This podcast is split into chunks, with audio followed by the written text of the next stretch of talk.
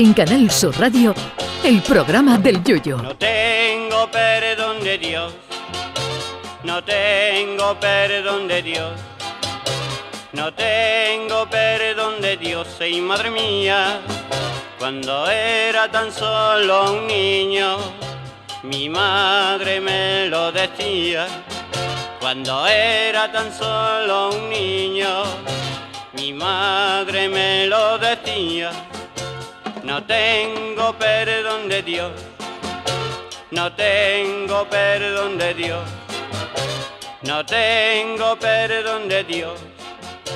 Perdóneme usted, madre mía. Cuando llega un niño al mundo, uno de los principales problemas a los que se enfrentan sus padres es qué nombre ponerle. La mayoría se decanta por nombres familiares, del padre, la madre, los abuelos, etc. Y otros tiran de gustos personales. Mis mellizos, por ejemplo, se llaman Marcos y Julio. Marco por el santo patrón de Venecia y Julio por el gran César romano. Y Pablo, que se llama así por consenso conyugal, porque yo quería llamarlo Jesús, pero mi mujer pensó que si los padres eran María y José y el niño Jesús, nos deberíamos de mudar a un portal en Belén y cambiar al perro y al gato por una mula y un buey.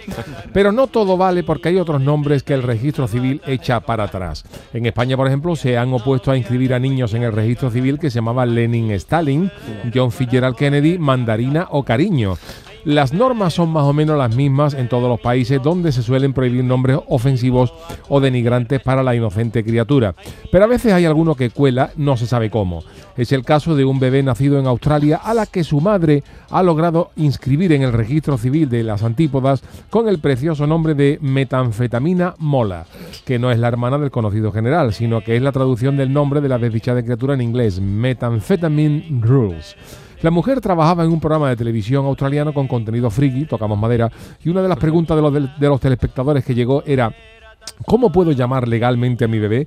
Y la madre decidió comprobarlo pensando que se lo iban a echar para atrás. Pero en vez de decir que era una broma una prueba, tiró para adelante. Y claro, ahora a la señora le está cayendo, con toda la razón, la del pulpo por llamar metanfetamina mola al niño, que desde luego apunta a estudiante de química, farmacia, medicina o camello.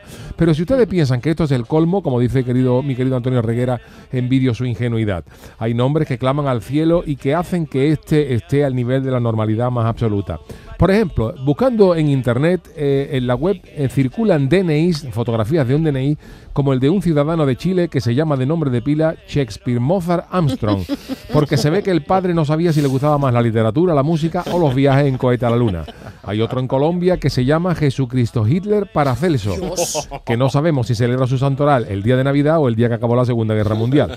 También encontramos en Singapur uno que se llama Batman Bean Superman, que no sabemos si los días de frío sale con capa a la calle. En Honduras aparece un gacho que se llama James Bond 007 Carrión Vargas, que, que me imagino que cuando sale de copa pedirá un martini agitado pero no revuelto. Y en Paraguay aparece una señora que se llama Transfiguración Fidelina López Mendoza. Nada más que añadir. En Estados Unidos hay hijos de emigrantes latinos que se llaman Usmail, porque lo primero que vio la madre en el buzón eran las siglas US Mail, o sea, correos americanos. Así que si usted se llama Pepe, Ignacio, Mari Carmen o hasta Régula, dé gracias a Dios que hay cosas peores. Ay, mi velero, velero mío. Canal Sur Radio. Llévame contigo a la orilla del río. El programa del Yoyo.